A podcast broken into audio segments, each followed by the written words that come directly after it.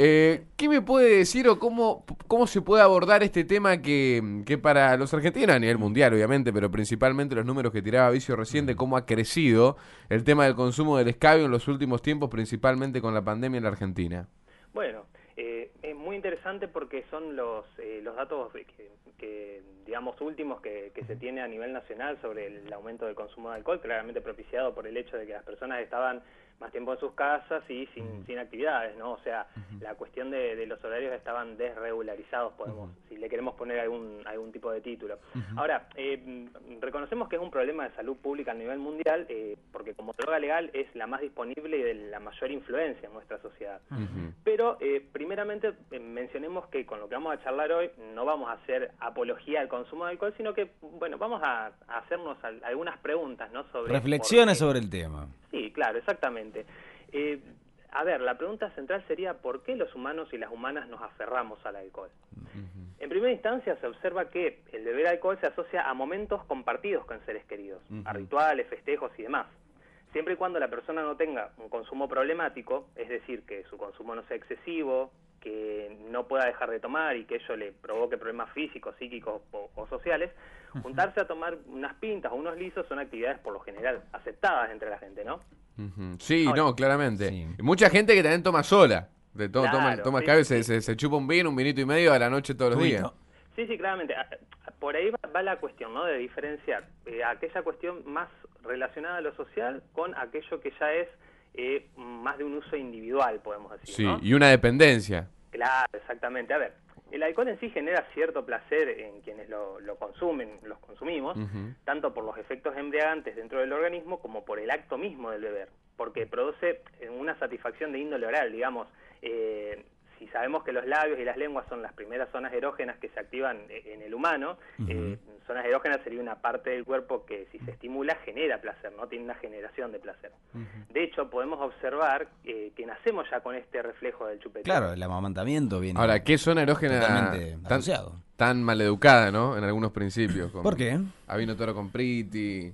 Pero eh, yo creo que hay que, hay, que sacar un poquito la, la- la- esta, esta, esta pátina que le estamos poniendo de el escabio y Sí, demás. sí, sí. Hay una cuestión eh, mitológica y filosófica de la, de la cuestión. Uno se va a tiempos atrás, los griegos, ¿no? Los famosos ágapes, gente que totalmente eh, reunida, la, la vid. Claro. La vid- Dionisio, Lo cultural el que dios tiene el del vino vino. también, claro. Había una cuestión eh, cu- cultural, incluso hasta de, de disociación entre lo que sería la realidad y una cuestión un poco más eh, espiritista, y había que compartirlo. Y creo que lo, lo que- lo que decíamos recién con la, la cuestión de, de los amigos y demás, creo que tiene un, un bagaje eh, un, un poco más eh, serio, no tanto grasado y demás. Claro, más cultural. Totalmente. Y lo que decía Vicio recién con respecto al vino, no me llamaba la atención, lo decía por eso, porque el vino creo que es la bebida un poco más noble y más añeja y que más se, se asocia a esto que estoy diciendo.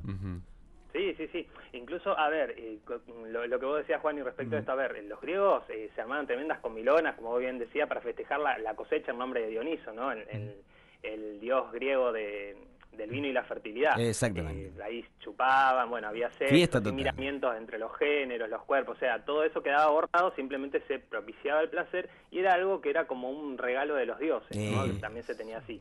Ahí va. Eh, hoy en día un, un poco hacemos eso, qué sé yo, llegar al fin de semana y irse a un bar o el after office incluso, por ahí simbólicamente, lo que generan nosotros es esto de, bueno, es el merecido de tanto trabajo después de las ocho horas de jornada laboral. O ¿no? aprobar un examen y festejar, por ejemplo. Claro. A eso me refiero. También, claramente, sí, Ah. sí, sí, sí. A ver, eh, podemos observar que, eh, decíamos, con este ref- reflejo de, de chupeteo es algo con lo que nacemos, ¿no? Eh, y, y esto no- nos lleva un poco a retomar esto de eh, que cuando hablamos de la bebida socializada tenemos que atender a tres cosas.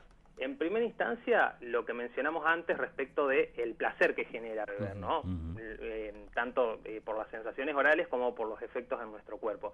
Después, en una segunda instancia, la publicidad, que no solo es la gráfica, ¿sí? La- las publicidades de cualquier marca de cerveza u otra bebida alcohólica, sino también eh, lo que hace al boca en boca, o sea, lo que nosotros cuando vamos hablando y decimos, che, vamos a tomar una cerveza, vamos a tomar Claro. tal cosa. Sí, sí.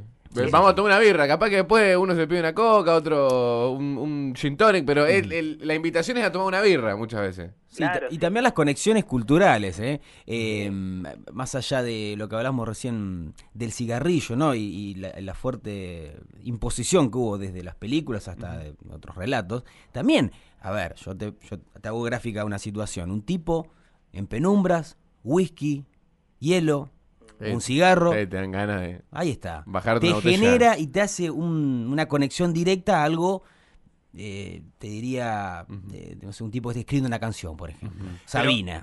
¿Se entiende?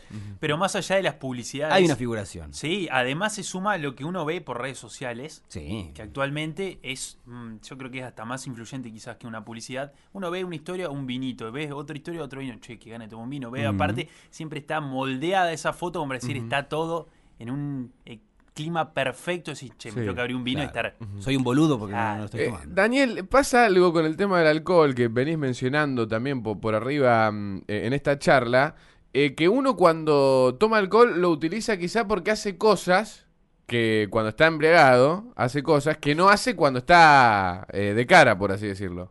Sí, sí, cl- claramente. Cuando hablaban de esto de- del el bebedor social, ¿no? Eh, está bueno poder diferenciar el que bebe socialmente del borracho, si Claro. lo queremos decir así. Del enfermo por, por el alcohol, digamos, el que tiene una... Sería como una tercera categoría, si lo queremos diferenciar así. A ver, eh, tenemos por un lado el conocido bebedor social, que es aquel que necesita beber para sentirse más suelto y divertido en una reunión.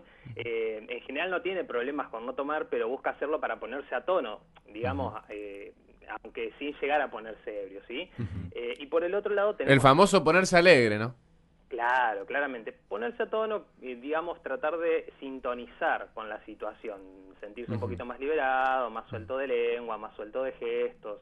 Eh, y por el otro lado, los ebrios o borrachos ocasionales, como decíamos, que son los que esperan ese momento particular de la semana para emborracharse.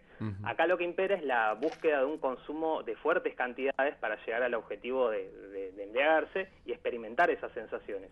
O sea que se disfruta la- de la embriaguez y de lo que se hace en ese estado. A diferencia del caso que decíamos antes, donde lo que se busca es beber algo para distenderse, ¿sí? Pero a ver, en estos casos ninguno, no estamos hablando de gente que tiene problemas con el No. alcohol sino que es, a ver, un- eh, este, este caso del borracho ocasional es aquel que espera el viernes o el sábado y llega y se toma todo. Y se le dan la pera, básicamente. Claro, entonces, que te puede ser preocupante porque, no necesariamente porque termine en una adicción, o sí, mm, eso no lo, no lo sabemos, pero un tipo que sale escabia mínimo, a ver, puede terminar el otro día con acidez o terminar en un coma alcohólico. O cagado a trompada. Eh, Eh, Básicamente. Claro, es, es un peligro. Hay también eh, cosas colaterales que pueden pasar en, el, en, en- en ese, en ese estado de, de, de borrachera, de, de, de ebriedad, claro. Porque, por ejemplo, eh, hay un montón de gente que cuando está medio en pedo es como que despierta ese lado más belicoso, más agresivo. Y, y termina en una que si no lo cuidan los amigos, se, se termina se termina agarrando a peña cada vez que se pone en pedo. Y quizá cuando está sin tomar alcohol, cuando no está ebrio, es una persona totalmente distinta y corre peligro en esos momentos. Sí, pero más allá de estas reacciones por ahí eh, cavernarias, ¿no? De cagarse a trompada, Sí. querer dar vuelta un auto, robar una joyería. eh, también es interesante eh, empezar a, a hacer una distinción o estudiar los fenómenos cult- eh, culturales ma- artísticos, te diría. Por ejemplo, un tipo que necesita tomarse dos tubos de vino para escribir cierta canción o dibujar algo, la pregunta sería, ¿tiene necesidad de tomarlo para que eso despierte las características innatas o es algo que ya tiene incorporado? O sea, ¿necesita el vino como para poder despegar eh, esa, esa cuestión artística o son eh, cuestiones innatas que por ahí él hizo una asociación indirecta y él cree que con el vino lo puede soltar o, o es necesario esa cuestión? Es, es una pregunta muy, la verdad que muy buena, Juan, y es algo, que me- es una pregunta de, mucha, muy, muy para la terapia de, de la persona que no sé, que le pasa, es, que tiene algún tipo de relación con el alcohol. En los dos casos que vos describís, hay, el, el sujeto tiene una relación particular, ¿sí? Y ahí está bueno, si algo le llama la atención de eso, de decir, no me puedo inspirar, por ejemplo, para escribir o para pintar o para hacer el arte que hago sin tomar alcohol, y bueno, algo le va a hacer ruido, ¿no? Por ahí es algún fenómeno de, de la vida cotidiana que estaba padeciendo en ese momento. No lo sabemos, pero, pero está muy buena la pregunta. Incluso, a ver, cuando hablábamos de esto de, eh, de- del consumo del alcohol eh, social o entre amistades, familia y demás, eh, es un ritual, lo podemos establecer como un ritual de vínculo con otros al que se accede. Claro. Eh, podemos hacer referencia a que hay toda una mística alrededor de esto de juntarse a tomar, por, por ejemplo, cerveza, ¿no? Algo que es muy santafesino. Eh, y algo ah, similar ocurre también cuando armamos una juntada a comer, ¿sí? El- los objetos que consumimos se usan como excusas para proporcionar Claro. una vinculación. Detrás del alcohol, desde antaño, eh, hay un tipo de vinculación, incluso en las eh, civilizaciones más originarias, eh, de un tipo de vinculación con lo más espiritual, de ahí que, que se llama esto de las bebidas espirituosas, ¿no? Eh, y también eh, el hecho de poder eh, conectarse con espíritus, eh, fantasmas y, y demás cosas. Pero, pero es interesante entender esto también que detrás de, de lo que se suele consumir eh, hay un intento de vinculación, ¿sí? O sea, el objeto eh, a veces es un medio, una canalización para lograr el vínculo con otros. Respecto a esto, porque hoy nosotros estamos hablando de la relación del alcohol, principalmente con los humanos, con las humanas. Pero lo que decía Juani también va de la mano con otras sustancias eh, que un montón de veces los músicos, los artistas, hasta en sus letras ponen eh, que fueron incentivados o Sí. motivados por cierta otra sustancia, Pero llámese marihuana, cocaína, lo que sea. También con, con- con esa cuestión se le baja un poco el precio a- al artista porque dice, bueno, este es falopero, borracho de mierda. Bueno, pero yo no me quiero quedar ahí. Creo que hay una, una cuestión de, de que el tipo también tiene otras cualidades. No es que por, por borracho mismo el, el tipo escribe Sí. lo que escribe. Los ¿no? Beatles O hicieron sea, un, un disco entero de, de ácido tomando que habla ácido. del- bueno, ahí del- está. Eh, yo creo que no eran eh, cartones de ácido los tipos, sino que realmente tenían un talento. O sea, sabían Potenciado o tocar no, y también tomaron ácido, básicamente. Potenciado no, pero el, el talento y, y- y- y las herramientas las tenían, más allá de que se fueran lo que fueran, digamos. El alcohol muchas veces se termina usando como un desinhibitorio. Mm. Digo, lo más básico es, hoy voy al boliche, me chupo para poder... Para, para poder eh, tirar un chamullito, una- Claro. una, una guitarra más distendida. Sí, a ver, eh, está, está buenísimo esto. Eh, yo creo que, no sé, eh, alguno de nosotros borracho, o, o bueno, capaz que sí, hab- habría que ver cuán eh, ustedes fami- familiarizados con, con la parte artística están, pero Ujú. quizá, no sé, yo me, me imagino yo borracho, no, no te sirvo para pintar una pared. Claro. hacerte un mural, ¿no? Sí. Y hay gente que sí lo hace. Bueno, Claro. ahí, eh, eh, comparto mucho con lo que dicen esto de que por ahí potencia algunas cosas. La cuestión acá es entender cómo el alcohol o cualquier otro tipo de sustancias afecta a la persona. Claro. Afecta no en el sentido negativo, sino qué es lo que proporciona. Todo nos afecta. Todas las cosas que hacemos nos afecta, bien o mal, si lo queremos poner algún título, pero afecta. En este caso es decir, bueno, eh, ¿qué relación tiene esa persona o ese sujeto con esa sustancia? ¿Qué función viene a cumplir? Me parece que eso es lo más interesante si queremos algo como para cerrar el tema eh, de, de lo que es la relación de las personas, de los humanos y las humanas con eh, las sustancias que consumimos. Bien, bueno, agradecerte, Daniel. Lamentablemente se nos acabó el tiempo, da para hablar mucho más. Y simplemente para cerrar, algo que decía Juani del tema de la cultura con el alcohol. Fíjate vos cómo, pa- eh, cómo cada país, cómo cada región por ahí del mundo tiene su propia bebida. Puedes nombrar ello, el, el vodka, los rusos, Sí. bueno, el, el- el liso santafesino, el vino, los mendocinos, los sanjuaninos, por la importancia de ese acervo cultural que también tiene el alcohol, ¿no? Sí, claro, claro, o sea, es- es- está totalmente culturalizado y es lo mismo que las comidas, digamos, comidas y bebidas eh, en ese caso van, van, de, la mano, en ese sentido. Daniel, ha sido un placer y nos reencontramos el jueves que viene. Dale.